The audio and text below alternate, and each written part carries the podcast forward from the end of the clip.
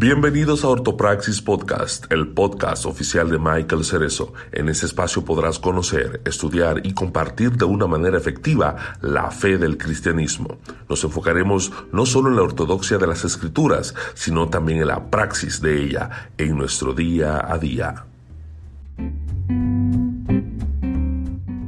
El tema de hoy es un tema muy interesante, eh, pero antes de presentar el tema, quiero presentar a nuestro recurso del día de hoy. Es alguien de verdad que tengo un privilegio grandísimo de compartir el micrófono con él. Ha sido una persona que conozco eh, aún desde antes de convertirme y que tuve la oportunidad de conocerle aún desde que él también se convirtiera, pero eh, ha sido una gran bendición en mi vida que Dios ha utilizado, ¿verdad? De manera grandiosa. Así que voy a presentar aquí a el pastor Gilberto Rufat. Eh, bienvenido, Gilberto, pastor. Espero que eh, esto también sea de bendición para usted. Le agradezco mucho que haya aceptado la invitación y que esté aquí con nosotros. Eh, y pues me gustaría, ¿verdad?, que usted eh, tomara un momentito, ¿verdad?, para presentarse usted mismo. Bueno, doy gracias a Dios por esta oportunidad. Un saludo a, Michael y Alberto que están con nosotros. Yo les estoy conociendo por primera vez. Esperamos que sea para bien, para bendición. Eh, este que les habla es el pastor Gilberto Miguel Rufat. Eh, me considero un discípulo de por vida y esperamos que, no sé, las preguntas, la entrevista, el conversatorio, este tiempo que tengamos, pues pueda ser de bendición. Pastoreo en este momento dado la primera, la iglesia bíblica Jesucristo es el Señor en la ciudad de Halton City, en Texas. Soy natural de, Puerto Rico. Eh, sigo estudiando, soy estudiante del Seminario Reformado Latinoamericano. Y aprovecho para darle un saludo a algunos de nuestros hermanos que nos puedan estar viendo nuevamente la Iglesia Bíblica Jesucristo es el Señor en la ciudad de Halton, Texas. Claro que sí, tremendo. El tema que vamos a estar discutiendo es Apocalipsis eh, entre mitos y verdades.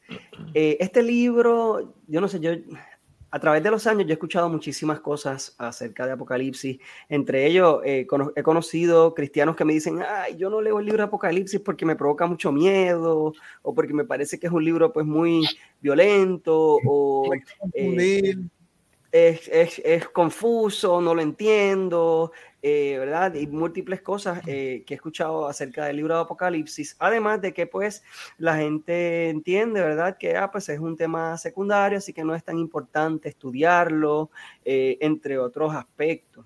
el día de hoy queremos, ¿verdad? Quiero comenzar leyendo la palabra y se encuentra el pasaje que voy a estar leyendo en segunda de Timoteo 3, 16, 17 es un pasaje muy conocido, sin embargo, ¿verdad? Yo creo que debe ser la base de nuestra vida. Eh, dice, toda la escritura es inspirada por Dios y útil para enseñar, para redarguir, para corregir, para instruir en justicia, a fin de que el hombre de Dios sea perfecto, enteramente preparado para toda buena obra. Eh, ¿Verdad? Y a través de, este pasaje quiero dejar saber, ¿no? Que la, la, palabra es nuestro alimento y debe ser nuestra guía, nuestro norte. Eh, es nuestro alimento espiritual por excelencia. Eh, por ende, ¿verdad? Hay unas, eh, hay una manera de estudiar la palabra y no debe ser eh, expuesta a interpretación propia, ¿verdad? Y pues por, esa razón es que estamos precisamente hablando de esto. Quiero, pastor, hacerle esa primera pregunta. ¿Entiende usted que la escatología es un tema de poca importancia? Eh, no, la escatología es un tema eh, de gran importancia, lamentablemente, eh, retomando las palabras que tú mismo afirmaste, tiende a ser considerada como un tema secundario, porque, bueno, pues, como se define, como se ve, como se entiende, es de profecía futura, ¿verdad? Y nadie las conoce, nadie las sabe, no están totalmente detalladas y entonces lo que crea es confusión, lo que pone a la iglesia en discordia, eh, es más especulativo que otra cosa y pues entonces no la estudiemos. Sin embargo, lo que me llama a mí la atención es que siendo un tema secundario y siendo un tema que por ende no está aparentemente tan importante, muchas de nuestras eh, discrepancias en términos interpretativos tienen que ver con la escatología que afirmamos. La escatología por lo general va de la mano de un sistema eh, hermenéutico, de una manera en la cual nos acercamos a la Biblia. Así que la escatología es sumamente importante. Importante porque eh, cambia, define eh, conceptos doctrinales como lo es la cristología, como es la eclesiología, la doctrina de la iglesia, la soteriología, la doctrina de la salvación, y eh, donde podría verse también afectada eh, la propia inherancia de la escritura, la Biblia como verdad, por cuanto dependiendo cómo nosotros interpretemos ciertos pasajes, de esa interpretación, algunos agnósticos o ateos eh, los han tomado para pues, criticar el carácter de Jesús mismo y la veracidad de lo que él mismo afirmó. Así que es un, es un tema eh, sumamente importante. Yo creo que a veces mm, lo que tenemos más es miedo que otra cosa a acercarnos al mismo eh, por el temor a equivocarnos, pienso, por un lado, y pudieran haber otras, otras razones, pero volviendo a la pregunta, si la escatología es un tema ah, de poca importancia, no, no es de poca importancia.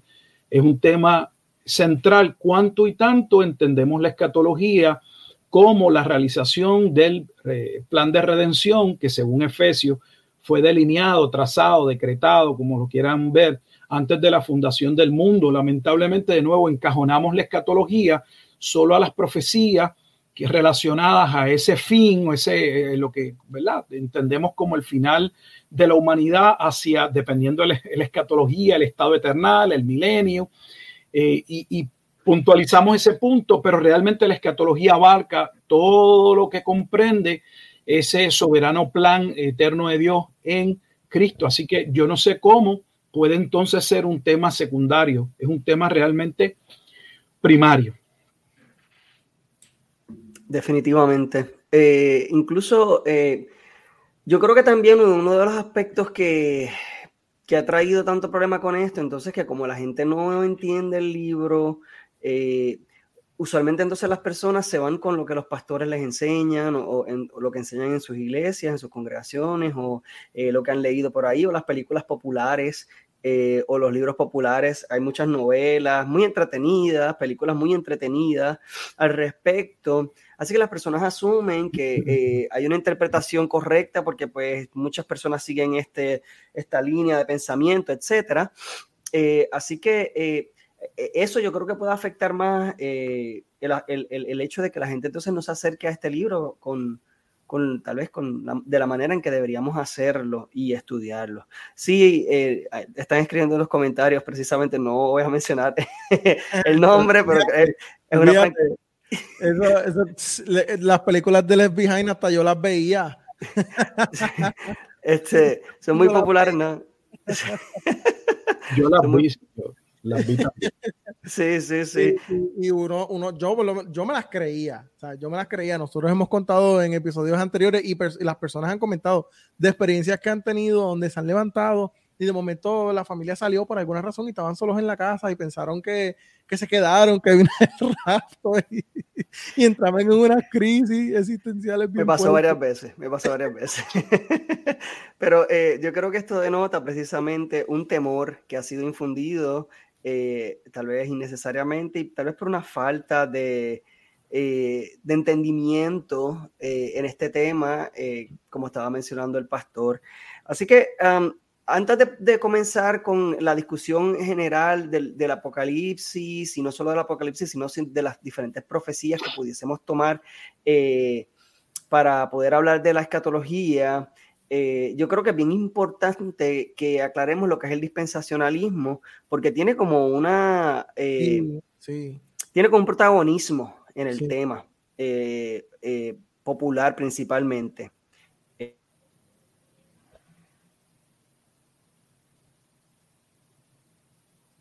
Que, ah, está, estaba teniendo Sí, estaba teniendo problemas técnicos, disculpas, no sé en dónde me quedé, pero este, en el Sí, el dispensacionalismo, el dispensacionalismo tiene una, como un protagonismo en la cultura popular, eh, pero yo creo que primero es importante, ¿verdad?, que entendamos qué es el dispensacionalismo, ¿verdad?, y cómo afecta esta visión eh, o la visión popular eh, de la escatología. Pastor, si quiere comentar al respecto acerca de, entonces, puede explicar lo que es el dispensacionalismo. Bueno, cuando hablamos del dispensacionalismo, voy a tratar de ser lo más eh, sencillo posible y eh, tratar de presentarlo de una manera que aquellos que postulan o ¿verdad? ese es su entendimiento en este momento dado no se sientan mal. Hay muchas personas que no saben ni tan siquiera que ellos afirman el dispensacionalismo porque no, nunca se les ha dicho. Ellos, tal vez cuando hablemos de ciertos aspectos, entonces se van a dar cuenta, ah, yo soy dispensacionalista y dispensacionalista en qué sentido? Porque debemos reconocer por lo menos eh, tres tipos de dispensacionalismo. El dispensacionalismo, no sé, clásico, el, yo le llamo el darwiniano, no Darwin, el Darwin de Darwin, Nelson Darwin, el dispensacionalismo de Darwin, que él fue quien lo sistematizó y tal vez Scofield fue quien lo, promocionó, lo le dio, ¿verdad? Eh, lo, lo, llevó a mucha más audiencia y eh, también el, dispensacionalismo eh, progresivo, que tiende a ser en un sentido, una, en parte, una crítica al eh, dispensacionalismo del sistema de Darby, porque reconoce que hay una, ciertamente unos señalamientos, unas fallas teológicas, y bueno, pues esa, escuela dispensacionalismo, de dispensacionalismo corrige ciertas cosas. En cuanto al dispensacionalismo, está basado en la creencia en lo que son dispensaciones. Y aquí vamos a ir con calma, porque la creencia en dispensaciones eh, no necesariamente es algo malo si se entiende la dispensación como un momento dado dentro de eh, la historia de la redención y la comunicación de Dios en un punto específico donde Dios pues eh, se comunica al hombre y trae cierta revelación la realidad es que podemos hablar de, momentos específicos en que Dios claramente, eh, por ejemplo, por señalar eh, uno inmediatamente, pues se habla, por ejemplo, como lo, se habla de los pactos y el pacto de, eh, con Noé, pues alguien podría hablar que ese es un momento dado crucial y marcarlo como una dispensación, por ejemplo. Así que no hay ningún problema si cuando estamos hablando de dispensación, estamos hablando de un determinado momento en el cual Dios se revela, eh, sea eh, en juicio, sea para comunicar cierta verdad a su pueblo acerca del de, eh, plan de redención.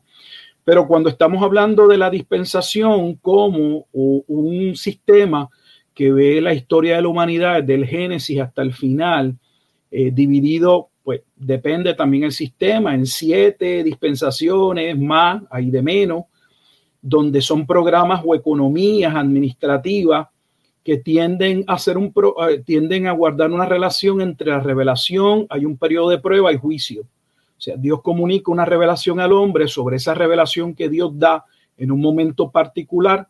La humanidad es probada y eh, pues la razón por la que continúan las dispensaciones porque el hombre falla, o sea, terminan eh, en juicio.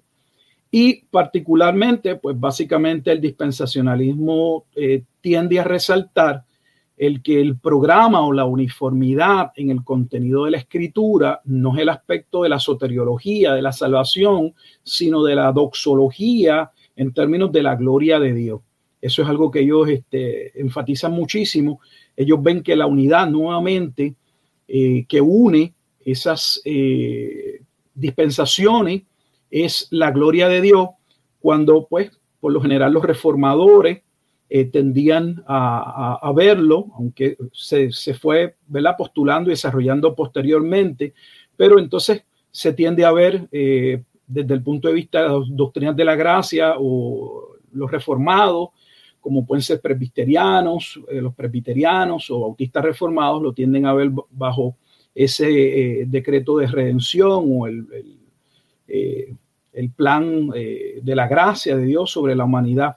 Así que mm, eso básicamente, nuevamente, las dispensaciones no son malas y con ellas lo que estamos apuntando, lo que estamos viendo, lo que estamos señalando es un momento en particular donde Dios se comunica con el hombre. Eh, hay una revelación y claro, sobre esa revelación, este, Dios va ciertamente a, a juzgar al hombre, a demandar del hombre algo. Pero cuando hablamos de administraciones soteriológicas, que es lo que tiende eh, a creerse hoy, donde cada dispensación es es un programa particular donde el hombre se puede salvar de acuerdo a una cierta revelación que Dios le ha dado en un momento dado. Pues entonces no sé cómo ellos puedan figurarse que realmente hay una unidad cuando realmente no hay una unidad, porque cada dispensación, según ellos mismos, como por ejemplo podrán buscar el libro de Riley, Dispensacionalismo Hoy, y el mismo eh, o el de Scofield, y cada, si cada dispensación termina en juicio y se establece una nueva dispensación como un nuevo programa, entonces no hay una continuidad. Pero ellos van a marcar que sí, que hay una, una que ellos creen en una revelación progresiva, pero realmente no hay una revelación progresiva. Lo que hay es una nueva dispensación. Y esa dispensación, básicamente, por eso dije mayordomía o economía, porque viene de la palabra básicamente oikonomos o de o, economía. Y en el Nuevo Testamento hay varios versículos que usan la palabra, eh, la palabra oikonomía, pero hay dos particularmente que hacen referencia a un tiempo determinado en el que Dios obró, que lo es en la carta o en la epístola a los Efesios, tanto en el capítulo 1 como en el capítulo 3. Allí uno, uno, uno puede eh, leer claramente que se habla de lo que ¿verdad? corresponde al tiempo determinado por Dios en que aparecería el Cordero, eh, Jesucristo, el Salvador, el, el, mediador. Así que no podemos negar que la escritura en un sentido eh, utilice esa expresión. El problema no es si la expresión puede ser utilizada, si se puede hablar nuevamente para resumir de un periodo de tiempo específico donde Dios se revele, donde Dios se comunique con el hombre, eh, es si realmente cada una de estas dispensaciones son cambios en el plan de Dios. De hecho, ellos se critica también a otros sistemas como es la teología de los pactos, porque hay diferentes pactos. Ellos dicen, pues que ustedes critican algo que ustedes también, que también tienen. Aún aquellos reformados que solo postulan que, que hay dos dispensaciones, la dispensación de las obras antes de Adán y la dispensación luego de la gracia después de la caída. Eh, no obstante, terminan añadiendo una tercera y es la, la, la, doctrina o del pacto de, de, del decreto de redención antes de la fundación del mundo. Y de ahí se agarran también, por ejemplo, los dispensacionalistas pretribulacionistas, básicamente la doctrina del, del rapto, eh, la sistematización de Darwin, que Scofield de entender, para decir, bueno, ustedes critican algo que ustedes tienen en menor rango, pero también lo tienen, porque ustedes hacen distinciones y al menos tienen dos distinciones en las que casi todos sus teólogos están de acuerdo y, y, parecen dos programas diferentes, o sea, el pacto de las obras y el pacto de la gracia, como si hubiese habido un medio anterior a la caída por el cual el hombre se podía salvar por las obras y un medio luego secundario, aunque sea un segundo, por gracia, luego de la caída. Así que e, e, en ese sentido, debo decir que eh, el argumento eh, es válido. No sé, quieran preguntar algo, no quiero que vaya a ser un monólogo. Sí, sí, yo, yo quería preguntarle, Pastor, en esa misma línea, ¿cómo afecta eh, el dispensacionalismo a, a, lo que es la visión en cuanto a la escatología se refiere, bíblicamente hablando, ¿no? La escatología bíblica. ¿Cómo afecta el dispensacionalismo a, la escatología? Vamos a entrar en ello. Déjame proveerles porque para, ¿verdad? Más que tenerlo en la mente, decidí tener la cita. Le voy a, estar abriendo comillas. Una cita de Scofield, eh, donde él da su, la definición que ha sido altamente criticada. Eh, por ejemplo, decía que no se podía eh, criticar a Scofield por la definición que había dado porque pues nadie pues eh, tenía todo el conocimiento y se fue elaborando. Pero bueno, Scofield planteó lo siguiente, abro comillas, una dispensación es un periodo de tiempo durante el cual el hombre es puesto a prueba con referencia a cierta revelación específica de la voluntad de Dios. O sea que eh, Scofield está delineando, está delimitando, está estableciendo que cada dispensación está basada nuevamente en una revelación particular, en un tiempo en el que Dios se revela al hombre y pone a prueba ese hombre con relación a ese conocimiento que se le ha dado, donde el hombre obviamente debe vivir de acuerdo a esa revelación o ese conocimiento y del hombre no obedecer o no acatar ese plan de Dios en esa dispensación, en esa economía, entonces entra en un periodo de juicio que da fin a ese periodo de tiempo, esa dispensación, para dar paso a una nueva dispensación, o sea, a otro programa de salvación, que es lo que bíblicamente es insostenible. Es, insostenible y, ahí ese es uno de los puntos más críticos eh, para mí, sea en la teología de los pactos o sea en el dispensacionalismo. Eh, pastor, perdona que le interrumpa. ¿Usted puede dar una, una, eh, un ejemplo de cómo lo podemos ver dentro de las iglesias o dentro de los discursos de las iglesias de hoy en día? Bueno, en, en términos de, vamos a entrar entonces algunos aspectos que, que, que matizan, que, que, nos muestran cómo, cómo se emplea o cómo se interpreta. Cuestión de que la gente lo puede identificar. Claro, y, y, luego tal vez a, a, a qué doctrinas, con, a dónde llegan. Por ejemplo, uno de los pilares del sistema dispensacionalismo, del pretribulacionismo, es una interpretación literal del texto. Ellos se van a defender diciendo que con literal no significa que ellos no estén conscientes de que la escritura tiene un sinnúmero de eh, figuras lingüísticas dentro de una carta, dentro de un libro, y que ellos, pues, eh, a la hora de hacer el exégesis o la interpretación, o bien eh, esas figuras lingüísticas que, con todo respeto, aunque una cosa es lo que se postula en los libros y otra cosa es lo que uno ve luego en sus libros, porque de momento uno se ve con que, no sé, que Apocalipsis puede hablar de, de Tomahawks o puede hablar de un helicóptero eh, Apache, este, y entonces no le ve uno lo literal que ellos dicen en momentos determinados, pues porque terminan haciendo lo que ellos mismos critican, que es que según Rairi, por ejemplo, el dispensacionalismo es el único sistema que realmente toma la Biblia en serio tal y como ella se ve. O sea que ellos son los, los, más literales, pero a la hora de la verdad no se ve. Pero eso es una característica, o sea, tomar la escritura, leerla y como ahí está, así se va. Pero eso es un problema porque Jesús dijo, yo soy la puerta. Y yo no creo que ninguno de nosotros pensemos que es una puerta. Él dijo, yo el pan de vida. Yo no creo que ninguno de nosotros pensemos que él es una yarda, un, no sé, un pedazo de pan de esa manera. Obviamente, una libra de pan. Claro, eh, no, no, no, se ve de esa manera. Otro distintivo es una clara, y, y, esto sí lo van a ver, porque esto, esto es, no se puede decir dispensacionalista, dispensacionalista sin este punto. Una clara distinción entre Israel y la iglesia. O sea, eh, eh, en, en todo sistema dispensacionalista, un pilar es que Israel como el pueblo eh, elegido por Dios, no se debe nunca, jamás, nunca, jamás, nunca jamás mezclar con la iglesia.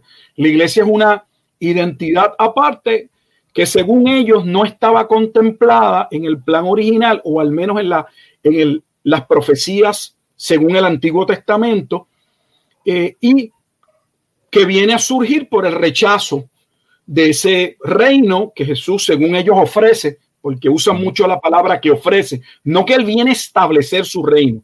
No es lo mismo venir a establecer el reino que ofrecer algo, pero ellos lo ponen como que él vino a ofrecer algo y a los judíos mm, no aceptar en términos eh, mayoritarios ese reino, entonces eh, se va a un plan secundario y ese plan secundario es abrir la ventana de salvación por un tiempo a los gentiles. Si eso es bíblico o no, pues podemos hablar, yo postulo que eso es totalmente antibíblico. yo puedo probar que el Antiguo Testamento y el Nuevo Testamento, que va al Antiguo Testamento, claramente identifica que los gentiles estaban dentro del plan de Dios, que en su momento dado eso se iba a dar a conocer, como por ejemplo, Pablo señala claramente en la carta a los Efesios en el capítulo 3, cuando habla de aquel misterio. ¿Y cuál era el misterio? El misterio de que en Cristo judíos y gentiles serían parte de un mismo pueblo y participarían de una misma promesa, no de, de, un plan diferente, de una misma promesa. Para ellos, la escritura del Antiguo Testamento corresponde solo a Israel. Por ello, cuando uno ve una interpretación de un dispensacionalista o de un libro basado en alguien que postula el dispensacionalismo, uno va a notar que la interpretación, la clase, el contenido, es como sacando los aspectos morales. Más y usan mucho la frase de que Israel es el reloj profético de Dios. Sí, sí. Bueno, esa es una, es una, es, bueno, la expresión que Israel es el reloj profético de Dios va dirigido a ese punto, a que el programa de Dios gira en torno a Israel, no a los gentiles. Y aunque estamos viviendo el tiempo de la, de la iglesia, de la gracia, eh, la sexta dispensación, si se ve desde el punto de vista, por ejemplo, de Scofield, habían pasado cinco, estamos viviendo la sexta, siendo la séptima el milenio. Este, pues hay que estar atentos Israel porque ese es el pueblo de Dios y cuando Dios lo retome, pues las cosas van a cambiar. Eh, otro aspecto eh, unido a ese es el aspecto de la salvación, que difiere en, en la comunicación del, de la persona en términos de su conocimiento o de la escuela dispensacionalista, porque no todos postulan exactamente lo mismo. Y es la parte de la soteriología. Vamos a encontrar sectores dispensacionalistas que entienden que Israel no necesita ser evangelizado. ¿Por qué?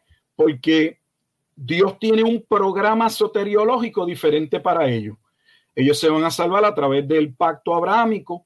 Y... Usted pudiera rapidito, rapidito decir que es soteriología para los que quizás no entienden. Cuando hablamos del término soteriología, viene de la palabra griega soteria y básicamente es la doctrina de la salvación.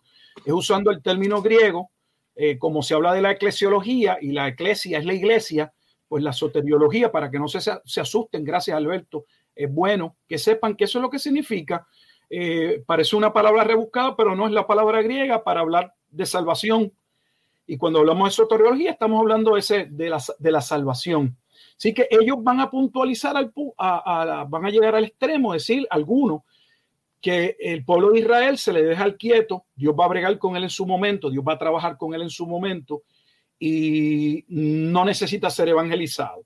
Sin embargo, anteriormente así no se pensaba. Los grandes esfuerzos que se hicieron desde Inglaterra con los puritanos fueron dirigidos precisamente como Martín Lutero en su momento dado a ver cómo se podía alcanzar al pueblo de Israel, porque no podía haber segunda venida sin que Israel no viniese al Señor y que se encontrase en las famosas diez tribus perdidas. Se hicieron grandes esfuerzos por la evangelización eh, de ese pueblo, pero hoy en día, nuevamente, tenemos sectores que dicen no, eh, ellos no hay que evangelizarlo. El evangelio, el evangelio es para la iglesia.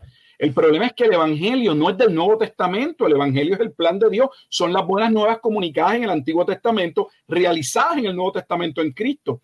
De hecho, no se puede hablar del evangelio como algo nuevo testamentario. Eso es totalmente falso. Eh, déjame, he mencionado muchas cosas, tal vez poner algún versículo. Por ejemplo, en este punto, voy a Romanos, eh, capítulo 1, y, leo aquí. El capítulo 1 voy a leer solamente en, no sé, los primeros ah, cuatro versículos. Dice, Pablo, siervo de Jesucristo, llamado a ser apóstol, apartado para el Evangelio de Dios. O sea, él fue apartado para el Evangelio de Dios, que él había prometido antes por sus profetas en las santas escrituras. O sea, Pablo inicia la carta a los romanos hablando del Evangelio de Dios sobre el Mesías que había sido profetizado, ¿dónde? En el Antiguo Testamento. Pablo está hablando del Evangelio como un Evangelio que fue profetizado, valga, tengo que volver a hacer el señalamiento en el Antiguo Testamento.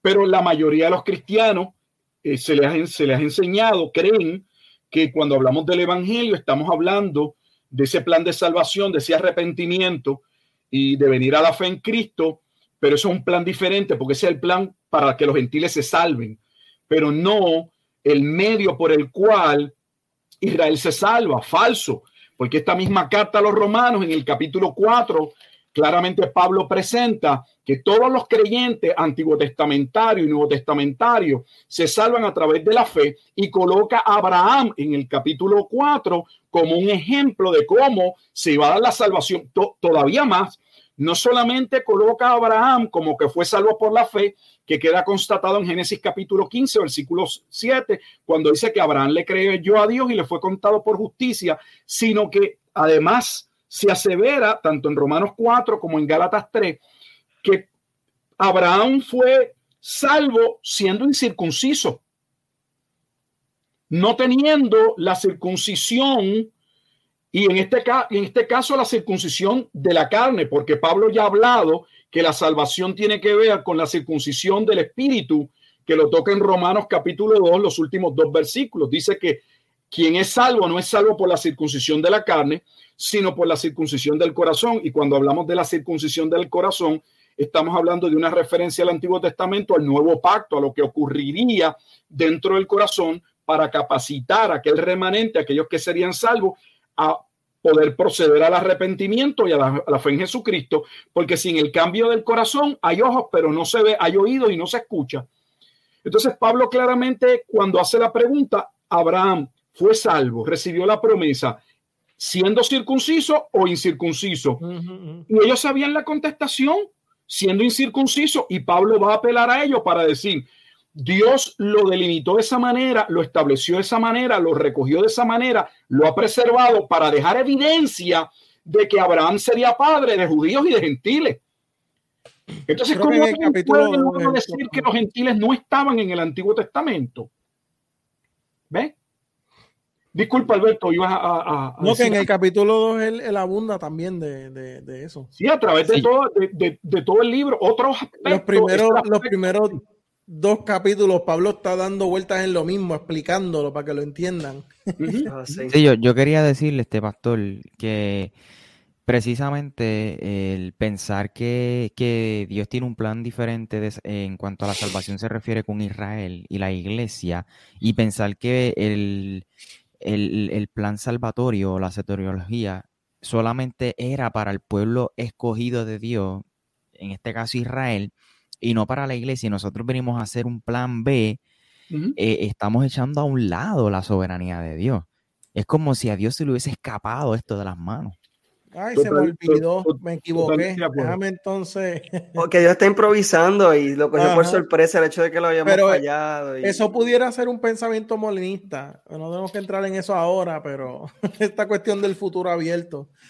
Sí, entonces en ese, en ese aspecto, por eso es que es tan importante eh, el estudio o este estudio eh, de, de, la escatología, porque ya vemos que hay unas implicaciones que son mucho más allá de cómo se va a acabar el mundo, de cuándo se acaba el mundo, de que si viene Cristo, este, si hay un rapto secreto o no, mucho antes de hablar de eso, tenemos que hablar precisamente de cuál es el rol del pueblo de Israel eh, en el plan de Dios y de dónde está también el, el, los gentiles, cuando Pablo entonces, precisamente en Romanos, este, que muy fuera de contexto esta la gente utiliza este pasaje, pero se refiere precisamente a eso, es que no hay distinción, eh, que para precisamente la salvación no hay distinción entre judío, griego, esclavo, e, etcétera, y está hablando precisamente de ese aspecto, así que Pablo no está hablando, ¿verdad? Cuando habla de esta distinción, esto, estos pasajes se usan para, lamentablemente, también el cristianismo progresivo hoy en día y hablar de otras altas estupideces, pero este pasaje habla verdaderamente, perdonando, ¿verdad? El lenguaje, pero es que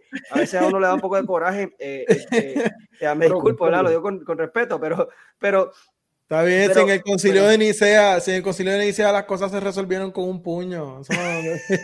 Este, no, recomendamos eso aquí. Este, Por favor, no lo hagan, que es un chiste. O sea, pasó, pero no lo hagan. Eh, pero eh, de todas maneras, yo creo que es bien importante que veamos la implicación que tiene entonces nuestra visión, eh, que debería ser la bíblica, y que pues, precisamente e, es importante que ejemplemos eh, o empleemos, perdón, las, reglas de hermenéutica cuando estudiamos la palabra. Y que es curioso que cuando hablamos entonces de escatología, la gente utiliza una, las reglas de hermenéuticas para la Biblia, pues que la Biblia se interpreta a sí misma, que pasajes oscuros se aclaran con pasajes más, más claros, etcétera. Pero cuando llegan a Apocalipsis es como si fuera un libro totalmente aparte, eh, con su propia interpretación, con su propia... Eh, línea de pensamiento, cuando eh, realmente el Apocalipsis es parte del canon que hemos heredado y precisamente es parte de ese canon porque tiene coherencia con las profecías que, ah, eh, ¿verdad? Eh, comenzaron pues, obviamente desde el momento en, en, el Edén que Dios habló precisamente de, de, su plan de salvación en Jesucristo a través de la heredad o la semilla de la mujer y eh, Dios mío, la palabra en español se me olvidó en el pasaje, que es eh, la... Ah, Dilo, a ver si... No, sí, el, el, decir, el cimiento, gracias, es la palabra que se utiliza en, en, Reina Vera, la cimiento de la, de la, de la mujer, ¿verdad? Que, que heriría entonces a la serpiente en la cabeza, y la, la serpiente heriría a su simiente en el calcañar, ¿verdad? Entonces, eh, vemos que primero es importante recalcar, Adán y Eva no eran judíos, porque el pueblo judío no existía en ese momento. Eh, yo creo que esto es bien importante también eh, recalcarlo. Lo que estaba mencionando, mencionando el pastor acerca de Abraham, Abraham no era judío tampoco, porque todavía no existía el pueblo judío tampoco. Eh, eh, el plan de Dios ya estaba desde antemano preparado, Dios ya había creado un plan, a Dios no lo tomó por sorpresa, la caída del hombre, y no ha ido improvisando a través de la historia, tratando de buscar cómo salvar al pobre hombre eh, frágil, etcétera, sino que Dios ha tenido un plan desde el comienzo que ha sido consistente y esto sigue siendo consistente aún al hablar de la escatología o, ¿verdad?, de, las profecías de, la, del regreso de nuestro Señor. Así que eh, por eso mismo, a mí me parece que es importante que hablemos eh, de, dos conceptos. Estuvimos hablando el, pastor eh, y yo con, el otro día precisamente de esto. honestamente es, es, muy interesante, pero yo creo que parte de nuestra visión también de la segunda venida de Cristo, del arrebatamiento, etcétera, viene también con el concepto de la segunda venida de Cristo. Eh, y, hay dos palabras eh, en griego que son parosia y ergomai. Eh, y me gustaría, pastor, si usted puede discutir un poquito entre la diferencia de estos, de, estos conceptos y cómo, por qué importa en la conversación precisamente de la, de, la, segunda venida. Wilfredo, antes de, de, pasar a esa pregunta y la, la quiero contestar, déjame terminar con, con hay muchas otras cosas que se pueden decir, pero lo que Michael preguntó acerca de las cosas que, que pueden afectar en, este sistema, y estamos hablando de esa, eh, como si el dispensacionalismo planteara dos tipos de salvaciones, una salvación para Israel, una salvación para la iglesia. Y dentro de ese programa, Dios termina con dos pueblos y dos pueblos a dos destinos diferentes. Esto es importante también que lo entendamos. ¿Por qué? Porque el destino de Israel es terrenal. Las promesas de, Israel, ellos las van a considerar terrenales y entonces la iglesia es espiritual. La mayoría de las personas no saben que la razón por la que ustedes eh, creen que se van a ir volando eh, siete años antes de la segunda venida hacia el cielo es precisamente porque las promesas de Dios no son para ustedes, no son para los gentiles. La iglesia se tiene que ir para el cielo porque sus promesas son de carácter espiritual y Dios entonces se queda con su eh, esposa, eh, la iglesia sería una querida, pero la verdadera esposa, entonces eh, él se queda con ella en la tierra. entonces hay dos programas diferentes, no solamente de salvación, sino que cada programa de salvación tiene unas características particulares. Nuevamente, uno es de carácter terrenal y uno es espiritual. Casi siempre ellos lanzan la, la... Esto es desde la perspectiva dispensacionalista. Sí, sí. Y, por lo general van a decirnos que es que la iglesia y Israel no son eh, una misma identidad, que de hecho eh, la palabra iglesia no aparece en el Antiguo Testamento y que es un concepto totalmente nuevo. No tenemos, yo sé que estamos yendo sobre muchas cosas y, solo queremos más llamar su atención a que eh, estudien. Tal vez en un momento podemos hablar de un punto específico para, para que se pueda desarrollar bien, pero eh, el, que la iglesia es un, es un concepto nuevo testamentario, con todo respeto, eh, o son ignorantes, miren las palabras y no me pienso retractar, o son unos ignorantes los que lo, expresan, o eh, no sé, son falsos maestros. ¿Por qué lo digo? Porque yo no me trago que un académico que está consciente de que la, la Biblia, si se quiere, que se usaba en el, en el, en el tiempo de Jesucristo, era la versión de la Septuaginta. la versión griega. En esa versión griega de la Septuaginta, las dos palabras que corresponden a asamblea o congregación, por eso es que están asambleas de Dios, hablamos de nuestra congregación. En la palabra congregación, la palabra asamblea fueron sustituidas por la palabra griega eclesia. Sí que decir que la palabra eclesia no se conocía y que es un término nuevo, nuevo testamentario, es totalmente falso. De hecho, la prueba mayor está en Mateo capítulo 16, cuando Jesús, luego de hacerle la pregunta a sus discípulos en Cesarea de Filipo acerca de quién era y Pedro contestar afirmativamente, él dijo, sobre esta roca edificaré mi iglesia y usted no vaya al que ninguno de los discípulos le dijeran a Jesús, oye Jesús, por favor, es un término nuevo, ¿lo podrías definir? Nadie preguntó que era la iglesia, porque no había ninguna razón eh, para, por eso dije lo que dije, o sea, es que con respeto, yo sé que a veces uno suena un poco chocante, pero Perdone que nos riamos, este pastor. No, no es, no es de. No, no, no, no, sé que no es de falta de respeto. Yo también me río, a veces no sé si reírme o llorar. Definitivo. Este, porque son mentiras. Mire, cualquiera puede hacer un estudio. Lo que usted tiene que buscar es un interlineal, eh, eh, específicamente, o una, una versión del Antiguo Testamento que esté codificada con Strong y usted busca la palabra eclesia, la misma numeración que usted va a encontrar en el Nuevo Testamento, y pone esa numeración y hace el search en el Antiguo Testamento. Si en el Nuevo Testamento la palabra eclesia, no recuerdo el número exacto, pero me parece que se menciona unas 73 veces, 72 veces en el Nuevo Testamento, hay unas 50 menciones y tanto en el Antiguo Testamento. Por eso digo que el que afirme que el término eclesia no se conocía es algo totalmente falso. De hecho, cuando el autor de los Hebreos en, el capítulo 2 habla de que Cristo vino a buscar su congregación y está citando el Antiguo Testamento, la palabra que se utiliza es la palabra eclesia. Vino a buscar su iglesia, porque la iglesia significa la asamblea, la congregación, los que serían llamados a salvación. O sea que decir nuevamente, y, y paso a tu pregunta, que la iglesia tiene que separarse de Israel porque es un, término, es un concepto totalmente nuevo, es falso. No, es que no puedo decir otra cosa, es falso, es mentir, es desconocer, es ser ignorante, pero no le hacemos honor a la verdad tratando de sostener un punto teológico y tener que mentir o hacer malabares teológicos y aún jugar con la terminología. Eh, para darle credibilidad a nuestra posición.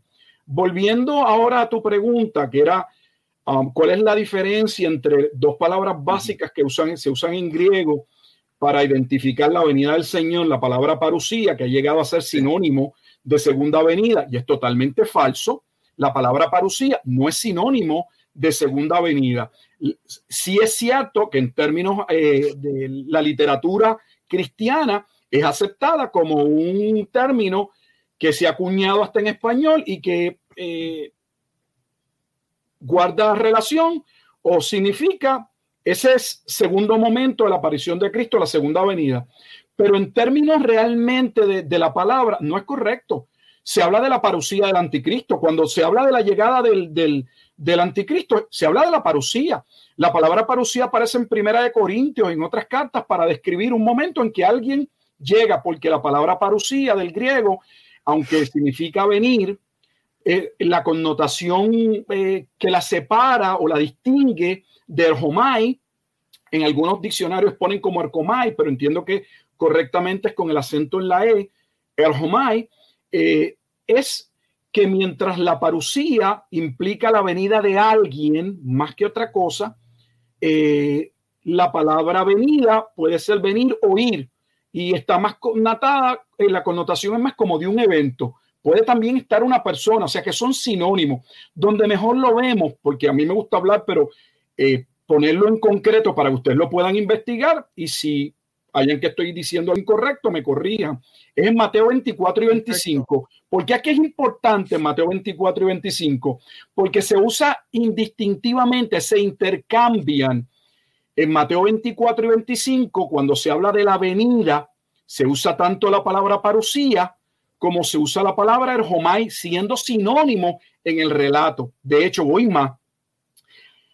No todos están de acuerdo los dispensacionalistas en términos de cómo, del acercamiento que se hace a Mateo 24 y 25, porque están aquellos, por ejemplo, como eh, MacArthur, que él postula que el capítulo 24 es un capítulo que habla de la segunda venida no, nada tiene que ver con lo que sucedió en Jerusalén en el año 70. Pero hay algunos que postulan que hay una división que de Mateo 24, versículo 1 hasta al menos hasta el versículo 34, 35, algunos van al 36. Eso habla o está delimitado al, al juicio que vendría contra Jerusalén y que luego del versículo 35 en adelante y seguido el capítulo 25, entonces se pasa a hablar de la segunda venida no cuadra por más que lo quieran hacer. ¿Por qué? Porque nuevamente las palabras se intercambian. Déjeme darle un, ejemplo. Por ejemplo, en Mateo 24, 3, Mateo 24, 27, Mateo 24, 30, 37 y 39 se usa la palabra parucía. Fíjense que la palabra parucía aparece entonces en la parte que algunos catalogan como parte de lo que sucedió en Jerusalén pero hay un problema porque ellos dicen que eso no es la segunda venida. Pero si la parucía es sinónimo de la segunda venida, entonces, ¿cómo puedes usar la palabra parucía en una parte que no corresponde a la segunda venida de Jesucristo? pero por otro lado, tienes la palabra erhomai que se utiliza en el versículo 44, Mateo 24, 44, se utiliza también en el versículo capítulo 25, el versículo 13 y el 31. De hecho, voy más, no solamente eso sucede en Mateo 24 y 25, donde las palabras se intercambian, sino que tal vez esto sea un bombazo para algunos, pero en Apocalipsis no aparece la palabra parucía. Yo casi nunca he escuchado a nadie, todo el mundo habla de la parucía, de la segunda venida de Cristo, pero yo reto públicamente a que alguien demuestre, que me diga dónde aparece la palabra parucía. En el libro de Apocalipsis no hay una mención, miren, una no digo dos, una mención, no aparece. La palabra que una y otra vez se utiliza es la palabra erhomai. Y esto es importante porque, de nuevo, si Apocalipsis trata de lo que va a suceder básicamente siete años antes de la segunda venida, porque eso es lo que plantea el dispensacionalismo pretribulacionista, mejor conocido como la doctrina del rapto, que está basado en que las 70 semanas de Daniel, de Daniel capítulo 9, versículos 24 al 27, no se cumplieron completas, que la semana 70 quedó en el aire, lleva dos mil años, dos, milenios en el aire, divagando, la han estirado y estirado, y que entonces cuando esta semana se cumpla, que es la semana 70, eso, eso va a dar paso a los siete años de tribulación, que es parte de la creencia de una iglesia dispensacionalista. Le van a decir, se están acercando los siete años de tribulación, escape por tu vida. Yo le hago una pregunta, pruébenme un pasaje, solo pido uno, un solo pasaje en el Nuevo Testamento que habla de los siete años de tribulación. No lo van a encontrar porque no existe. Lo que se hace es que se interpola, se saca el pasaje de Daniel y se quiere usar los 490 años, siendo las semanas de siete, para entonces decir que falta un año y que ese año eh, son siete años y que esos siete años son la tribulación que antecede a la segunda venida de Jesucristo y por eso usted oye en su iglesia que van a haber siete años de gran tribulación. No porque lo diga el Nuevo Testamento, sino por una interpretación que viene corriendo el libro de Daniel, capítulo 9, versículos 24 al 27. Pudiéramos decir entonces, pastor, eh, disculpa que le interrumpa, entonces que el dispensacionalismo o en otras palabras, la doctrina del rapto, el rapto secreto, esta cuestión de que de momento vamos a desaparecer y la ropa se va a quedar en el piso y los aviones se van a caer porque se van a quedar sin piloto. El, doctor que estuvo la semana pasada es piloto, así que ese avión se va a quedar sin, sin el doctor, sin el piloto y van a ver como que entonces eso no es bíblico. No, de hecho no lo es. Si queremos hablar del rapto y, estamos cambiando un poco el tema, a mí no me gusta primero la palabra porque no me parece que, es la palabra correcta, la palabra rapto. De hecho, los adventistas usan la palabra que entiendo es mucho más correcta, de ahí sale adventista, de advenimiento. O sea, si queremos plantear que, por ejemplo, en Primera Tesalonicenses, capítulo 4, versículo 6 y 7, habla de un momento específico en la segunda venida de Jesucristo, donde los creyentes que están vivos son reunidos con los creyentes que vienen con Cristo y son se juntan en el aire para descender a la tierra, a lo que es el periodo eternal, da paso a la segunda venida de Jesucristo y, lo, y las cosas que se desarrollan con la segunda venida de Jesucristo, que son básicamente tres. La resurrección de todos los muertos, porque la iglesia cree que solo resucitan los cristianos. Totalmente falso. La escritura habla de la resurrección de todos los muertos. Lo que pasa es que uno puntualiza o la iglesia señala más el aspecto de nuestro estado eterno con Cristo, pero la realidad es que teológicamente hablando, la resurrección es para todos. Así que hay una resurrección general, unos para vida eterna, unos para condenación eterna, da paso al juicio entre el gran trono blanco, un juicio que no es para la iglesia, los creyentes no van a ser condenados, los que ya fueron perdonados en Cristo, porque sus pecados fueron redimidos, fueron justificados, y luego entonces está el aspecto de lo que se llama el reino consumado o el estado eterno. Ya entonces los creyentes pasan a la eternidad y no a vivir en una nube en el cielo, porque sus promesas eran espirituales. no sé si hay una nube que me aguante a mí, pero eh, el estado eterno renovado es lo que Pablo puntualiza en Romanos capítulo 8, cuando él habla de la redención y habla de la redención y trae a colación que la propia tierra aguarda la manifestación de los hijos de Dios porque la tierra también será redimida. ¿Por qué redimida? Porque la tierra es colocada en un estado donde entonces los santos van a vivir en ella eternamente. Por eso tiene un cuerpo glorificado. Pablo lo, lo, señala en 1 Corintios 15, que con este cuerpo terrenal no se puede vivir en un estado eterno. Lo, lo señala en Filipenses capítulo 3, versículo 21, cuando dice que nosotros tendremos un cuerpo glorificado como el de Cristo, un cuerpo glorificado como Cristo, como el de Cristo, ¿para qué? Para vivir en el cielo. Si el creyente cuando muere va a la presencia de Dios, necesita un cuerpo para eso, pero para vivir en el estado eterno en la tierra, si requiere de ese cuerpo. Entonces todo depende del sistema, del sistema escatológico que uno, eh, ¿verdad? Se haya abrazado, haya creído, que lamentablemente, hermanos, el problema no es abrazar algo, porque todos de alguna forma o manera eh, en nuestra vida. Eh, creemos muchas cosas, sean porque nuestros padres no las comunicaron, las aprendimos en la escuela, las recibimos o las escuchamos en la iglesia. El problema es que gran parte de lo que nosotros afirmamos como verdades nunca han sido puestas en tela de juicio, no han, no han pasado por un filtro, no las hemos realmente estudiado y si algo no lo hemos estudiado, lo menos que podemos hacer es estar abiertos. Y yo siempre le digo a las personas que hacer el ejercicio de, del estudio, de la investigación, siempre es positivo. ¿Por qué? Porque si al final uno se da cuenta de que uno está bien, ahora no porque tú lo escuchaste de tu pastor o porque eh, te lo dijo tu papá o tu mamá, sino porque se desprende la escritura, vas a quedar con una doctrina va a quedar fortalecido, pero por otro lado es positivo si estudiando la escritura yo me percato que estoy mal, que lo que yo he creído no se ajusta a la realidad teológica, pues es positivo porque yo no quiero creer algo que no sea bíblico y que deshonre eh, la revelación de la escritura. O sea que no debe haber ningún problema en que nosotros como cristianos eh, hagamos ese ejercicio. Yo em, inicié el programa diciendo que soy un discípulo. Yo creí la doctrina del rapto, la prediqué Wilfredo está ahí, yo fui su pastor. Sí, Él estaba que yo prediqué. Yo no voy a dar un paso para atrás para, como algunos que creen que ellos todo el tiempo han dicho la verdad. Nosotros con buen corazón, con buena intención, pero la buena intención y el buen corazón no hacen de la mentira una verdad.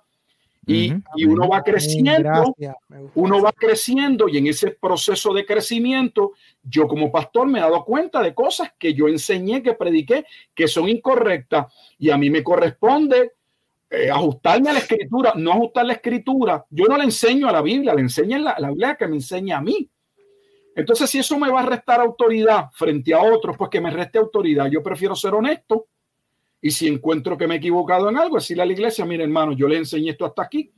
La verdad es que Dios me dio la oportunidad, retomé el estudio, lo estudié, mm, no puedo, no puedo sostenerlo ya y, punto. Porque es que a veces partimos de que hay ciertos creyentes que, que tienen como que la verdad agarrado, el sartén lo tienen, tú sabes, ellos son los únicos que sostienen la verdad y eso no es cierto.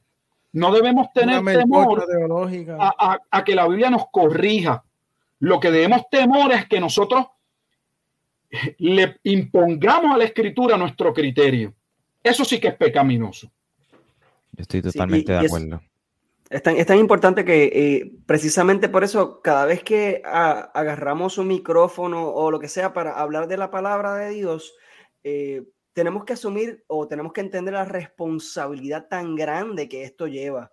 Eh, estamos trabajando, estamos enseñando algo que es tan y tan crucial para la historia del, del, del universo. No estoy hablando ni siquiera del ser humano, porque nosotros somos pequeñitos alrededor de todo lo que el Señor ha hecho.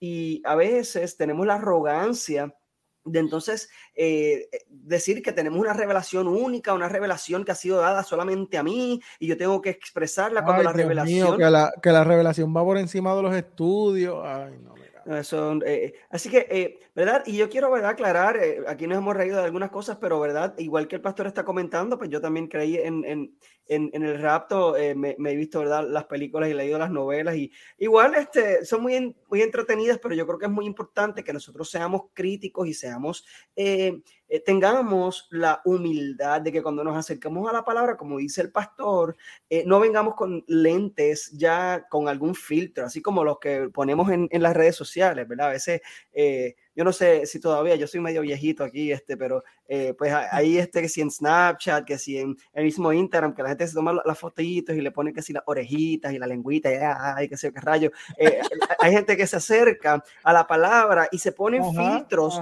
ya con ideas preconcebidas cuando se acercan a la palabra y a la palabra de Dios no se puede acercar de esa manera porque no podemos permitir que alguien nos diga cómo interpretar la palabra, por lo mismo que estábamos conversando al principio, porque la Biblia se interpreta a sí misma. Así que si nosotros somos responsables en el estudio de la palabra, cosa que cuando estábamos conversando, también estaba conversando con el pastor eh, fuera del aire y también este por teléfono, eh, eh, nosotros cuando, cuando, cuando, el estudio de la palabra no solo conlleva el leer la palabra, eso es parte del estudio, pero eh, es solamente el comienzo, ¿verdad? Conlleva el estudio de, primero tenemos que entender que la Biblia no fue escrita en español, no fue escrita en nuestro idioma, ni siquiera en inglés, ni siquiera de, en los idiomas que existen hoy en día eh, y, que eh, es importante que eh, busquemos entender cuál es el sentido original, el contexto original, los emisores y los receptores originales de las cartas, de los libros, a quién fue escrito, cuál es el propósito y todo eso. No hay que, no hay que inventárselo,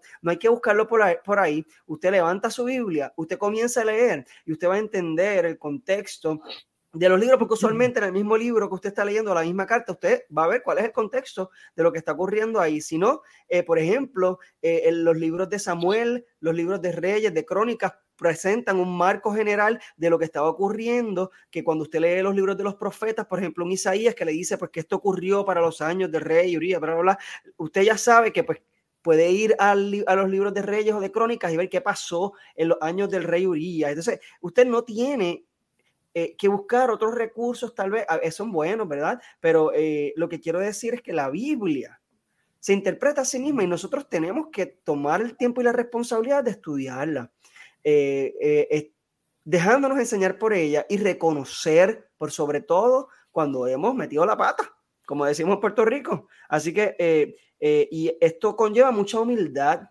porque esta humildad, nuevamente, tiene que presentarse al reconocer que, de nuevo, cuando nos acercamos a la palabra de Dios, estamos acercándonos a la revelación perfecta, que yo no necesito ir a donde nadie a, ver, a ir como un adivino eh, o como un, eh, ¿verdad? Eh, alguien que me lee las cartas o lo que sea, sino que la palabra ya está revelada, que yo lo que tengo que hacer es sentarme a escudriñarla, que si tú quieres que Dios te hable, abre tu Biblia y Dios te va a hablar porque ahí Dios ya habló, ¿verdad? Este, pero me gustaría, hemos, hemos hablado de muchas cosas, ¿verdad? Y con toda honestidad, eventualmente me gustaría que prestáramos mucha, eh, o sea, que, que, que, tal vez le prestemos atención a puntos en particulares en episodios futuros. Eh, Pastor, ¿hay algo más que quiera, quiera comentar de Parosia y Erjomay? Eh, um, es que podríamos, digo, estamos... Un libro. Si no está mal, pero es, pero, pero es maravilloso porque, por ejemplo, darte un detalle más para que tú veas la profundidad de lo que estamos hablando.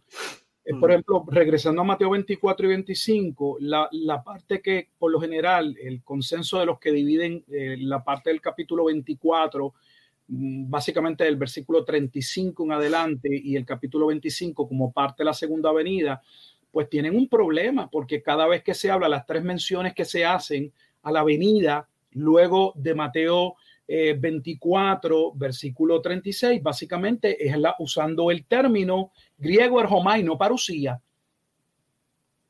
O sea que entonces si la palabra es sinónimo de segunda venida, si no corresponde no solamente al tiempo del juicio en el año 70, luego entonces cuando te vas a la parte que entonces, ok, ahora sí estamos seguros, según algunos, que esta es la parte que corresponde a la segunda venida, entonces la pregunta que tenemos que hacernos es, ¿por qué continúa aún en esa segunda parte, que es solo segunda venida, se utilizan ambos términos, porque en Mateo 24, versículos 37 y 39, 37 y 39, se usa parusía, pero en Mateo 24, 44 se usa de nuevo el homai, por eso dije que son términos que en Mateo 24 y 25 se intercambian como sinónimo.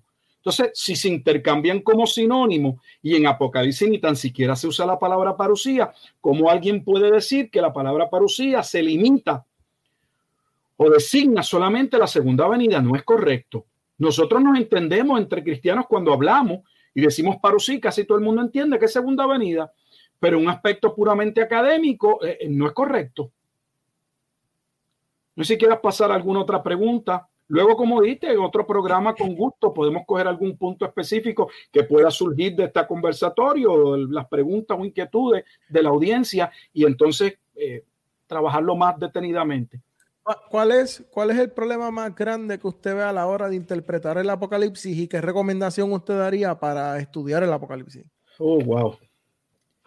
Eh, Perdón. No, no, no. Oye, Alberto, eh, Alberto tira bombas. No, no, una, no es una bomba, es una tremenda pregunta. Mira, hay, hay, eh, hay varios retos cuando uno va a estudiar el libro Apocalipsis. Por ejemplo, mi, mi Ah, mi programa doctoral, eh, yo lo escogí, mi doctorado es en teología, pero entre la teología, pues es una rama diversa. Yo escogí el área de la escatología, o sea que mi doctorado es en escatología. Y yo escogí el libro de Apocalipsis, este, específicamente una comprobación hermenéutica de quién es la gran ramera, de acuerdo a Apocalipsis 17 al 19, esos tres capítulos, principalmente. Entonces, sé que van a preguntar sobre eso. Sí, uno de los primeros retos que uno tiene cuando va, a estudiar el libro Apocalipsis es que no hay un consenso en la datación del libro. O sea, realmente eh, cuando se escribió el libro es en extremo importante. Hay, hay, hay, hay momentos en que 20 o 30 años no hacen nada. O sea, que uno podría decir, mira, este libro se escribió en el 620 o el 650 y no hay ningún problema. Pero cuando estamos hablando de Apocalipsis, no.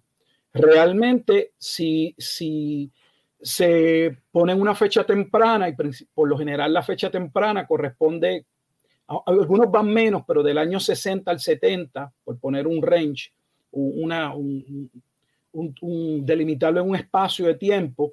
Eh, y los que creen, vamos a ponerlo del 90 al 100, por lo general colocan el 95 el último año de básicamente de, Domiciano. Eh, dependiendo la datación, cambia completamente eh, en muchos aspectos la interpretación del libro.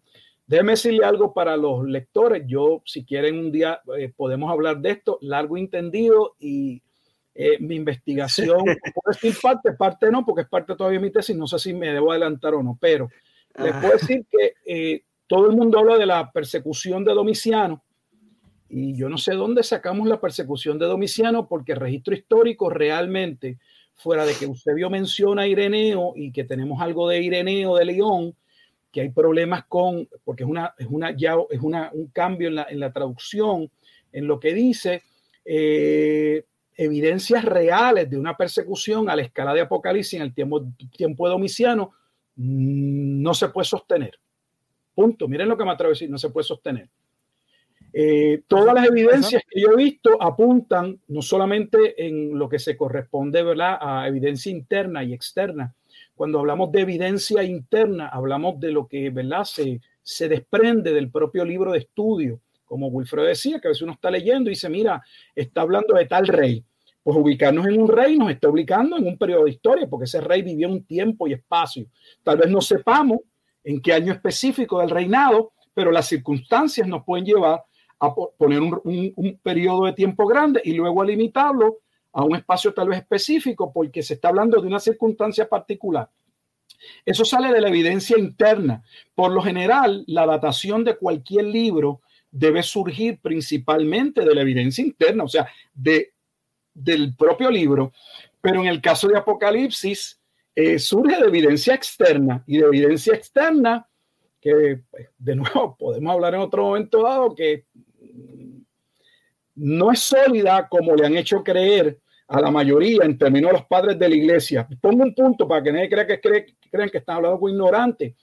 A, mí me llama la atención de que se utilice a Ireneo de León por su cercanía al escrito de Apocalipsis, porque fue un discípulo de Policarpo y Policarpo a la vez de Juan.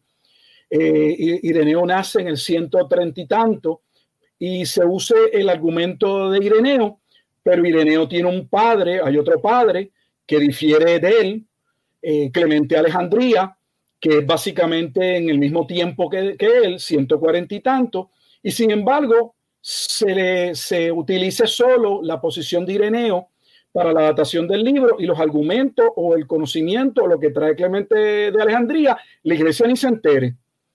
Entonces me parece que si uno va a una escena de un crimen y uno es un investigador, yo entiendo que cuando uno llega a una escena de un crimen o un accidente de tránsito, uno es un policía y uno va a un proceso de investigar y uno ve de mirar, uno se hace una idea, si tiene experiencia de lo que pudo haber pasado, pero uno no usa su experiencia y eso que primero le viene a la mente para con eso conducirte. Uno debe esperar que recoger toda la evidencia, la que exista, eh, toda, y entonces vea a dónde llega, a dónde desprende, a dónde concluye y que esa evidencia sea la que te dirija. Pero eso no es lo que se hace. Así que uno de los retos en Apocalipsis es ciertamente dónde ubicamos la fecha del, libro. Eh, otro reto extraordinario es que estoy de acuerdo, por ejemplo, con el comentarista bíblico eh, Han Henegraf en su libro El Código del Apocalipsis, donde él a, inicio del libro establece que tres cuartas partes o más del libro Apocalipsis son referencias antiguo testamentarias. Eso significa que es que no vamos a poder interpretar correctamente el libro de Apocalipsis si no tenemos un conocimiento del el Antiguo Testamento. Y el problema es que el propio dispensacionalismo crea esa brecha. ¿Por qué? Porque el Antiguo Testamento, ser profecía solo para Israel y no para la iglesia, entonces no profundizamos, no le damos importancia al Antiguo Testamento, porque eso no tiene que ver nada con nosotros, tiene que ver con el plan de Dios para Israel. Pero es, falso la mayoría de los pasajes o las referencias a las que eh, Juan hace alusión en Apocalipsis son pasajes del Antiguo Testamento. Déjenme un ejemplo para ustedes entiendan de lo que hablo en concreto.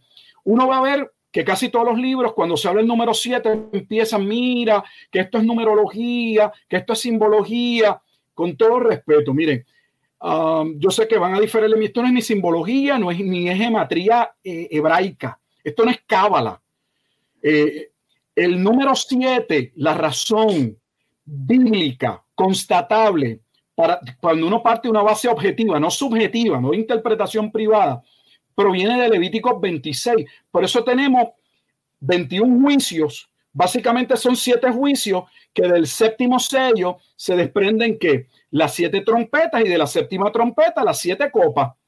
Vemos una sucesión de siete. Esos siete están en Levíticos capítulo 26 como parte del juicio y la progresión, el aumento en los juicios, cuando Dios le hablase a su pueblo que se arrepintiese porque estaban violando el pacto. Y dice, si ustedes no se arrepienten, yo le voy a enviar siete veces más. Y si vuelvo y les hablo y ustedes no se arrepienten, voy a apretarlo siete veces más. Entonces, si la escritura me dice exactamente cómo yo interpretar el siete en el libro de, Juan en Apocalipsis, ¿por qué entonces voy a buscar el conocimiento de la cábala o de la simbología? ¿Dónde en la Biblia dice que el 7 es perfecto? sé que son los juicios perfectos. con todo respeto, y, y así un sinnúmero de pasajes que no los podemos entender porque para entenderlos necesitamos una comprensión del Antiguo Testamento. Yo públicamente puedo decirlo, yo me he dado cuenta de que gran parte de mis cambios en, términos de mi teología se dieron cuando yo me percaté que el dispensacionalismo que yo había creído me había separado del Antiguo Testamento. Y miren lo que voy a afirmar, al, al estar separado del Antiguo Testamento, estaba interpretando el Nuevo Testamento en un vacío teológico. Y cuando tú estás en un vacío teológico, ese vacío teológico algo lo va a llenar. ¿Y qué lo llena? La especulación, lo que me dijeron, lo que yo cierto, entiendo, lo que me viene a la mente. ¿Ah? ¿Cuán cierto es que, eh, pues, esta idea de que, que, está atada, ¿verdad? De alguna mm. forma, eh, que, que, tiene que ver también, lo atan mucho con el infierno, eh, que es basado en, en un libro que no tiene nada que ver con la Biblia, como el libro de la comedia de Dante. Sí, sí, bueno, es que, es que, bueno, de la Biblia cualquiera puede decir y especular, este, um, pero esa no es la manera de hacer interpretación, porque tenemos, por ejemplo, al apóstol Pedro en Segunda de Pedro, capítulo 1, cuando Pedro sabe que su tiempo y su partida, Segunda de Pedro es básicamente Segunda de Timoteo. Dos apóstoles diferentes saben que el tiempo de su partida ha llegado. Ambos tienen una profunda eh, preocupación en términos humanos por la iglesia. Y en segunda de Pedro, en el capítulo 1, ¿qué hace Pedro? Decirle a los hermanos que él se va, pero que ellos no lo necesitan, porque tienen la, ¿qué? La revelación, tienen la palabra profética más segura, más segura, en la cual hacen bien en estar atentos como una lámpara, una antorcha que alumbra en un mundo de oscuridad. Y les dice, esa palabra no es de interpretación privada pero nosotros por lo general le estamos poniendo a la escritura lo que nosotros pensamos, que eso es, me imagino, si la audiencia no lo conoce, es hacer un eisegesis, o sea, colocarle al texto algo que el texto no dice. Se supone que nosotros estudiemos el pasaje y extraigamos la verdad que el pasaje comunica, o sea, la intención original del autor que fue inspirado por Dios a esa comunidad si nuestra interpretación no guarda correspondencia, relación y congruencia con la audiencia original, hay un problema. Hay un problema. Lo que pasa es que en el dispensacionalismo todo se resuelve con algo y no quiero burlarme, pero es que es profecía de doble cumplimiento. Mm, cacha, sí. Siempre puedes, puedes alargarlo. Miren el caso que ha surgido, no voy a mencionar el pastor, que acaba de hacer un programa arrepintiéndose no de su escatología, sino arrepintiéndose por haber puesto una fecha para la segunda venida. Yo creo que es más honesto decir que se arrepiente, yo no puedo estar en su corazón, porque el rapto no se dio en la fecha, porque colocar la segunda venida dentro del sistema dispensacionalista pretribulacionista significa que siete años antes de la fecha que él dio tenía que haber ocurrido el rapto de la iglesia, pero el rapto de la iglesia no ocurrió. De hecho, no es la primera vez que daban fecha, pero. No, pero ¿y de dónde la sacan? Pues mira, ve, especulativa. Él mismo lo dijo que mira, que él cogió una la parábola de higuera. ¿Dónde se usa una parábola para hacer teología? ¿En qué seminario uno estudia y te dicen que con una parábola tú haces teología? Pues las parábolas realmente, para empezar, se distancian de una alegoría, porque una parábola, una alegoría no es lo mismo y, el enfoque es un, un, punto central de algo que se viene hablando, es básicamente la ilustración de una enseñanza.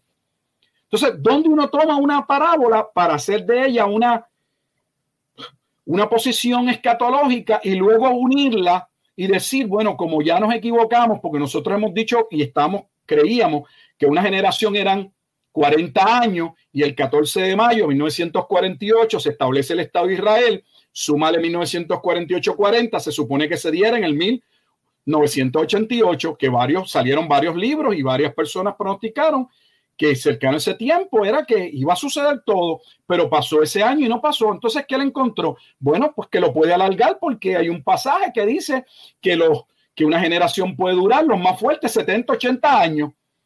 Pues si a los 48 tú le sumas 80 para alargarlo, pues te da que la fecha que él estableció. Mm, ok. Entonces es manera de hacer hermenéutica. Así que lo más honesto. Es como levantarse por la mañana y mirar el horóscopo. Sí, que lo más honesto sería en lugar de. El número 5 es tu número de la suerte y vete por el color azul. Los números son el 5, el 15 y el 24. Sí, que lo más, lo más sensato era no solo pedir disculpas, ¿verdad? Por, por ponerle esta fecha, sino por su propia teología. No, no lo va a hacer, él solamente si miran bien el video y no me quiero quedar ahí, pero lo que él puntualiza es que su pecado básicamente fue, número uno, un estudio personal que se debió quedar en él, darlo público, aunque él dice que no lo hizo para ganar atención ni nada, yo no puedo entrar, yo no conozco su corazón, pero básicamente el punto es haber dado una fecha específica. O sea, él no se retracta, eso no lo llevó a él, porque fíjate, si esa era la, la evidencia que él tenía para alargar su sistema, uno esperaría que no solamente se retracte, sino que digan, yo tengo que revaluar mi posición escatológica porque ya no, yo no tengo otro pasaje de referencia para alargar una generación más de 80. Por lo tanto, ya se cayó todo mi sistema. Eso no es lo que van a decir. Eso es ser honesto y eso es hacer una reflexión. Miren, yo no les puedo comentar ahora, pero yo como pastor me voy a dar la tarea dándome cuenta de que me equivoqué y que no hay otro pasaje que hable de una generación de más de 80 años. Ya yo no puedo estirar esto más. Yo tengo que entonces poner el jugar mi sistema o sea, estamos hablando de algo serio. Por eso es que le decía que aunque la escatología al principio se, se, se habla como que es un tema secundario, ¿cómo puede ser un tema secundario cuando nuestras mayores discrepancias, cuando nuestros problemas doctrinales básicamente tienen que ver por nuestra escatología? ¿Por qué? Porque la escatología dispensacionalista, pretribulacionista, es un sistema hermenéutico. Ellos mismos lo dicen en sus libros. O sea, es, son los espejuelos, los lentes que uno se coloca para poder entender la escritura. Afectan la teología. ¿Cómo? Afectan la teología. Sí, en su, literatura sale o se desprende que la razón por la que en la Biblia encontramos discrepancias o choques o, o contradicciones es porque hay que estudiar cada libro dentro de la dispensación. O sea que sin, los lentes de esa hermenéutica, no se puede realmente entender la Biblia. Y doctor, este, eh, eh, pastor, ajá, perdóname, eh, ¿lo ibas a decir? Es que quiero, sí, quiero ver el comentario que estamos resaltando. Sí, eso, mismo, exacto. Este sí. alguien nos pregunta, ¿y qué es lo contrario a dispensacionalismo?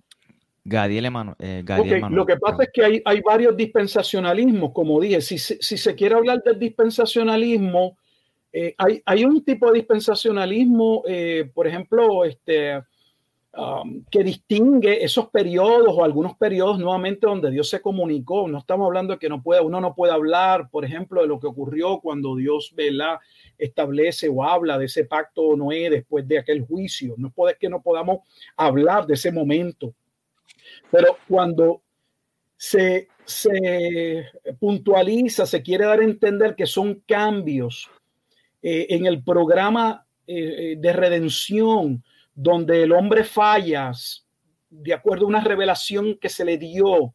Él, no, él, no, no vive en obediencia de acuerdo a ello y entonces pasa por el juicio y como ese plan fracasó, hay que, Dios establece una nueva dispensación, un nuevo plan. Oye, estamos hablando que entonces son siete modos de salvarse y eso sin incluir que te puedes salvar en el milenio.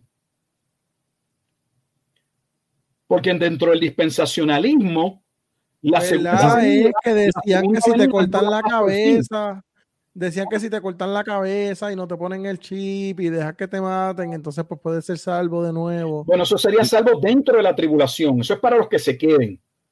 Exacto, exacto. Pero cuando se finaliza, cuando termina la segunda venida, en ese programa escatológico comienza el milenio. Y en el milenio hay salvación en alguno de esos sistemas. O sea que aún luego de la segunda venida puede haber salvación. Yo estoy seguro que si uno pregunta en una iglesia nominal, después de la segunda venida, ¿hay salvación? La mayoría de los creyentes va a decir que no, que después de la segunda venida ya no hay oportunidad, se cerró la puerta del arca, ya no hay salvación. Lo que ellos no saben es que el sistema que su pastor les está enseñando, no abiertamente, porque a lo mejor su pastor ni lo conoce completamente, postula que dentro del milenio puede haber salvación y no solamente salvación, sino que van a haber sacrificios se vuelve a reconstruir el templo y se llevan a cabo sacrificios. O sea, yo no puedo entender cómo tenemos una epístola o una carta donde el autor de esa carta en el primer siglo, ya en el primer siglo, le va a decir a los hebreos, a los judíos, que ellos no necesitan participar de esos sacrificios, porque el sacrificio de los sacrificios es Cristo, porque Cristo es el templo, Cristo es el sumo sacerdote, Él lo es todo, y luego entonces plantear que se requiere o se va a tener un, en el milenio un templo para llevar sacrificio. Y luego cuando les pregunta, no todos responden de la misma manera, eso no es una herejía, te dicen, bueno, pero es básicamente la Santa Cena. Y tú dices, ¿cómo que la Santa Cena? Bueno, que es un recordatorio. O sea, que los sacrificios no son realmente para el perdón de los pecados, sino que básicamente lo único que hacen es recordar el sistema de redención. Pues, ¿por qué no mirar a la cruz y a Cristo? Y ya no hay que mirarlo desde ese punto, porque luego de su resurrección, lo que Juan ve a Cristo glorificado. ¿Por qué mirar atrás? El propio autor de los Hebreos nos dice que el propio Abraham caminaba hacia una ciudad celestial cuyo arquitecto es Dios. Entonces, mientras Abraham caminaba hacia una ciudad espiritual, esa posición te habla de tú tener tu mirada y tu fe en una en un templo, en un pedazo de tierra, porque esa es la redención de Israel. Son, muchas preguntas y son preguntas y, son contestaciones que, pues, por ellas hay mucho debate, pero debemos tener mucho cuidado.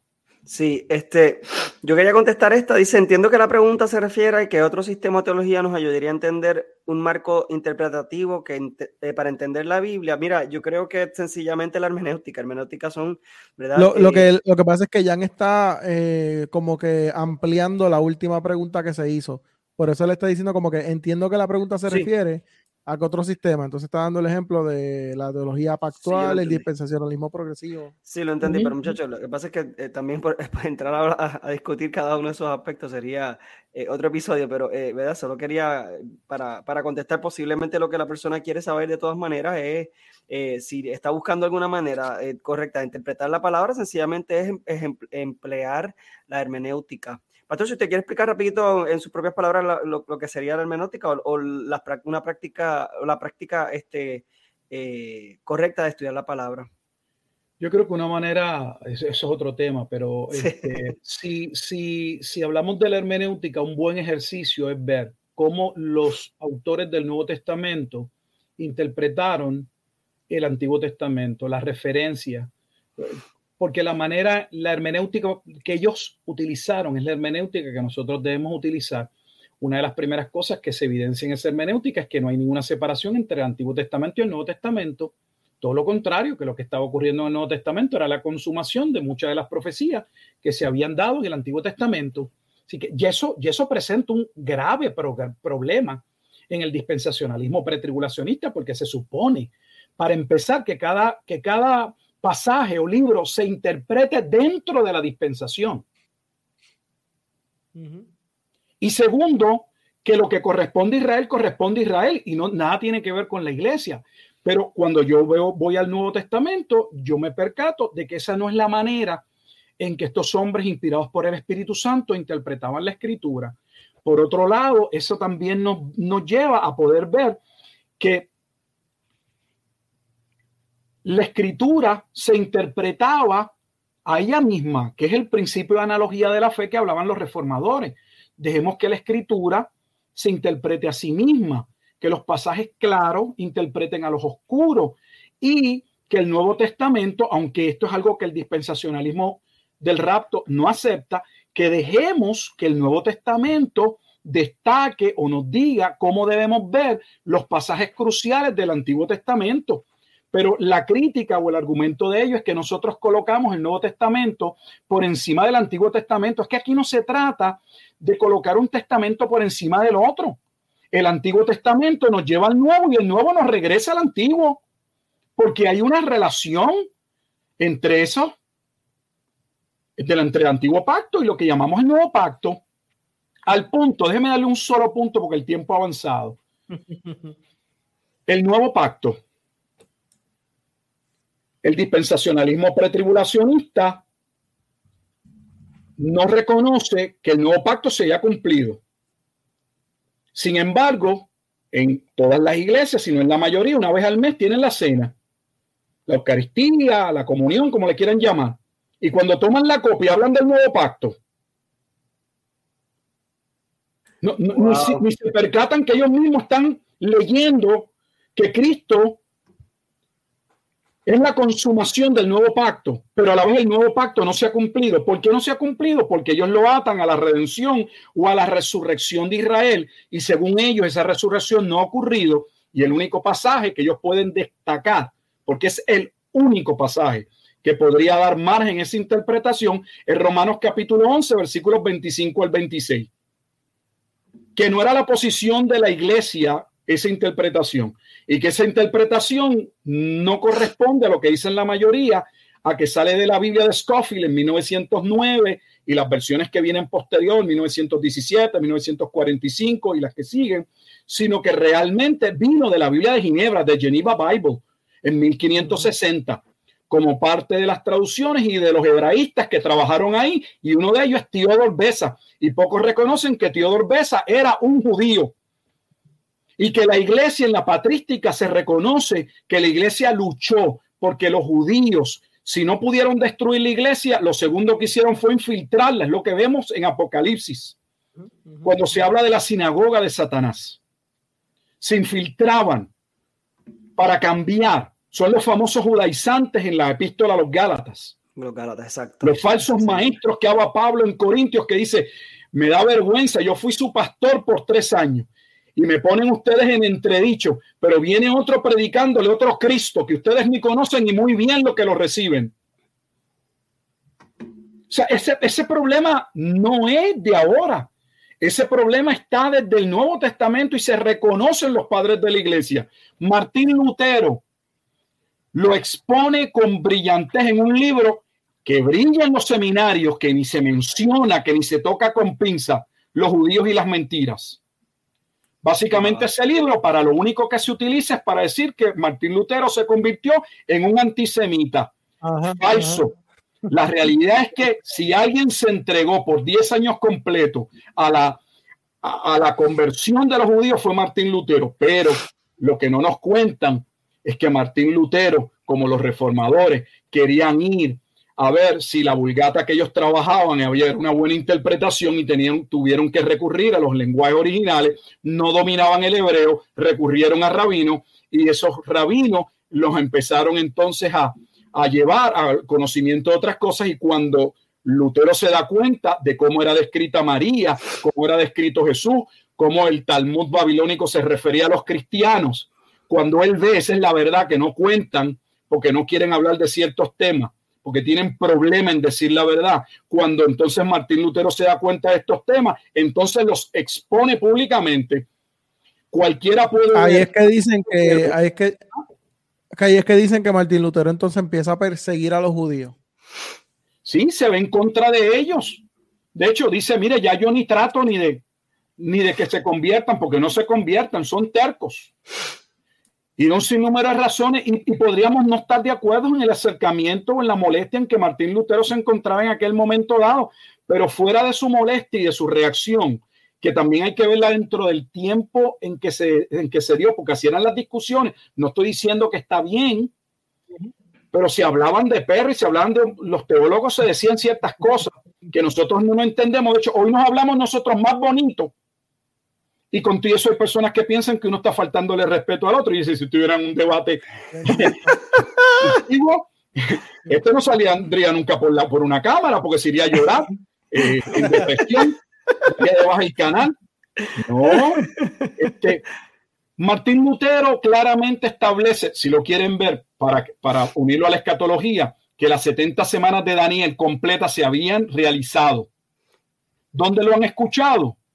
Búsquenlo ¿Dónde está? Yo no lo he escuchado. Tienen evidencia en el libro Los judíos y sus mentiras, donde Martín Lutero parte de su proceso para forzarlos a ver que ellos estaban equivocados es, ustedes saben que el libro de Daniel en el capítulo 9 profetizaba estas 70 semanas y que ustedes en el primer siglo estaban esperando el Mesías lo cual no es, nadie puede cuestionarlo, es irrefutable, e, es una realidad que los judíos estaban esperando el Mesías en el primer siglo. Y la razón por la que lo estaban esperando era por la profecía, una de las profecías más importantes, Daniel 9, 24 al 27, porque especificaba el tiempo de la aparición del Mesías. ¿De dónde ustedes creen que vienen los magos que vienen de Oriente? ¿Vienen siguiendo solo una estrella? O había una datación y había un escrito que ya decía y aseveraba, estrellas aparecían en todo el tiempo, pero no era una estrella, era una estrella, una estrella dentro de un contexto donde se hablaba que iba a surgir una persona importante. Y fueron guiados entonces para ver quién es ese individuo, era Jesucristo de Nazaret. hermanos, son muchas cosas que uno en el proceso va descubriendo, que se mencionan, que son ampliamente aceptadas, que las, las repetimos, pero que cuando uno va a la investigación, cuando uno busca cuál es la fuente, no se sostienen. Eso es así. Y, ese, es el problema precisamente. Yo creo que por eso es tan importante que hablemos de estos temas. Eh, y verdaderamente eh, estoy más que privilegiado de que haya estado con nosotros hoy, Pastor. Eh, ha sido un tema sumamente interesante. Eh, y, que no sea la primera ni la última que esté con nosotros. Bueno, la, primera es que no sea la última. Eh, definitivo, definitivo. Este, pero, gracias, eh, gracias por la, por la oportunidad. Este, lamentablemente yo pues me siento ah, privilegiado también. Lo único que les digo y lo digo público es que no, no a mal, algunos de estos temas, la verdad que pues me, me, siento un poquito que no los pudiéramos tratar un poco más, con más tiempo. Este, porque lo, vamos a, lo vamos a volver a tocar y vamos a poder profundizar un poco más. Así que no se este, pues muy bien, porque podríamos estar dejando espacios o cosas que alguien podría pensar que lo que estamos ladrando es como tirando piedras, este, lanzando argumentos al vacío y no. Hay evidencia para, para, para eso y para mucho más y podemos entonces referirlos a algunas, ¿verdad? Algunas eh, pruebas o evidencias que ustedes mismos pueden constatar para que ustedes puedan llegar a, a ver la evidencia por sí mismos. Porque no es lo mismo cuando uno, no sé, eh, cree algo porque la persona que está hablando da la impresión que sabe. Aquí, aquí la autoridad es la escritura. Y, y de nuevo, somos investigadores. Tenemos que ser como Lucas. Me gusta Lucas. Fíjate, si alguien habla del Espíritu Santo, una y otra vez con mucha insistencia. De hecho, uno de los evangelios que más habla de la obra de la neumatología del Espíritu Santo es Lucas. Sin embargo, ¿cómo inicia Lucas? Después de haber investigado con diligencia todas las cosas. O sea, o sea, el hombre que más habla del Espíritu no ve ninguna, ningún tropiezo, ningún problema en que ese espíritu nos mueva a estudiar con, con seriedad y a buscar el origen de aquello que, como le dice, a, Teófilo, nosotros hemos creído con, vehemencia. Y, yo lo he estudiado para, para decírtelo, tú sabes, para que tú estés seguro de tu fe. Entonces no debemos tener ningún problema en hacerlo. Eh, problemas debemos tener en sostener puntos teológicos que están respaldados solo por, un, por el vacío, por nuestro orgullo, eh, por no dar nuestro brazo a torcer, porque yo no me puedo haber equivocado, yo soy pastor. Sí, este, sí, eso es lo triste. Y entonces, eso fue una de las cosas que a mí me gustó de la, cuando estaba leyendo las confesiones, especialmente las de la iglesia presbiteriana, era esa humildad de poder decir, podemos estar equivocados y estamos ¿verdad? abiertos a cambiar las cosas que encontramos en el futuro que estamos equivocados. Este somos, estamos, ser el eslogan. Sí, y entonces estamos. Iglesia siempre reformada. Porque ahí estamos. Sí, este Aquí somos. Obra acabada. Como usted dijo también. No somos obra acabada. Sí, como usted dijo al principio, pastor, pues somos este, discípulos y como discípulos seguimos aprendiendo. Eh, ¿Verdad? Definitivamente, mira, eh, Emanuel le manda saludos, pastor. Este, ah, saludos, Emanuel. Eh, y quería, ¿verdad?, eh, dejarles saber que definitivamente ya de antemano el pastor y, eh, yo estábamos planificando, eh, sí, futuros episodios, vamos a tomar tal vez puntos en, en, específico para que se puedan tomar con la seriedad, ¿verdad?, que requieren y con la profundidad, pero la realidad es que nuestra intención en esta noche fue que ustedes primero se interesen por este tema, que reconozcan que es un tema que, o una, una paz, Dios mío, una parte de la teología que es muy importante que la estudiemos, que no la echemos a un lado, que no la dejemos para después, que es muy importante que nosotros la exploremos tal y como exploramos otros aspectos de nuestra fe, que debemos ser responsables al estudiarla, eh, no dejándonos llevar solamente por una cultura popular, sino que es una, conlleva una seriedad eh, el poder manejarla. Eso era el, interés principal. Eh, volvemos y repetimos, ¿verdad? El pastor tiene una serie de libros. Eh, actualmente, ¿verdad? Michael está leyendo el, de la mitología. La mitología del, rapto secreto. Muy bueno, lo recomiendo. Eh, anoche compré eh, el que usted escribió del milenio. Sí, el, la segunda, el milenio, antes de la segunda venida o después de la segunda venida. Es la cosa. Ah, el pastor tiene siete libros, ¿no? De, de escatología en este, en este momento, ¿cierto? Sí, sí, tengo como, una veintena de libros, pero del tema de la escatología, siete libros. Sí. Hay otro... sería el octavo y ya tengo el libro Apocalipsis que no lo he sacado, que hay personas esperándolo. Sí. Este, déjame ver, está por aquí para que lo... Sí, sí, el preview, el preview. Una obra extensa, tiene como... Un poquito corto. Este, ya está aquí, pero pues quiero esperar a terminar mi, mi mi grado para... Pero aquí está, es un comentario de los 22 capítulos. Pastor, este, esta pregunta tenemos 30 segundos para contestarla. Rápido. eh, según lo que usted ha estudiado, ¿cuál Juan escribió el Apocalipsis?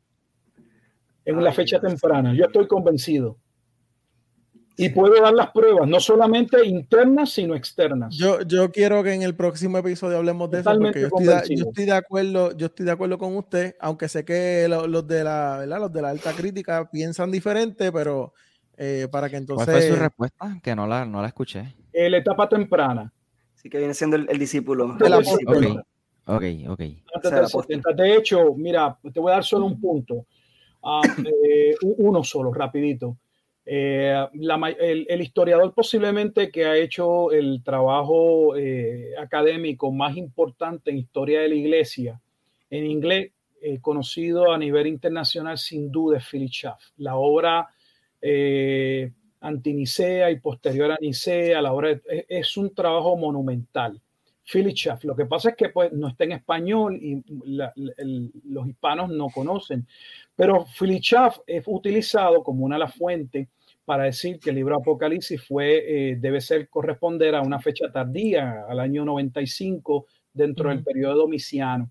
Lo que eh, por alguna razón, y verdad, eh, yo no sé, ah, no sale, es que Philip Chap luego se retractó. Solo hablan de lo que él escribió al principio, pero no hablan, yo tengo las evidencias, lo que él posteriormente, cuando continuó su estudio, él se retractó. Y Schaff luego aseveró la posición de que Apocalipsis se había escrito en el periodo de Nerón, que eso era lo que realmente se podía constatar históricamente. Exactamente, eso es lo que yo pienso.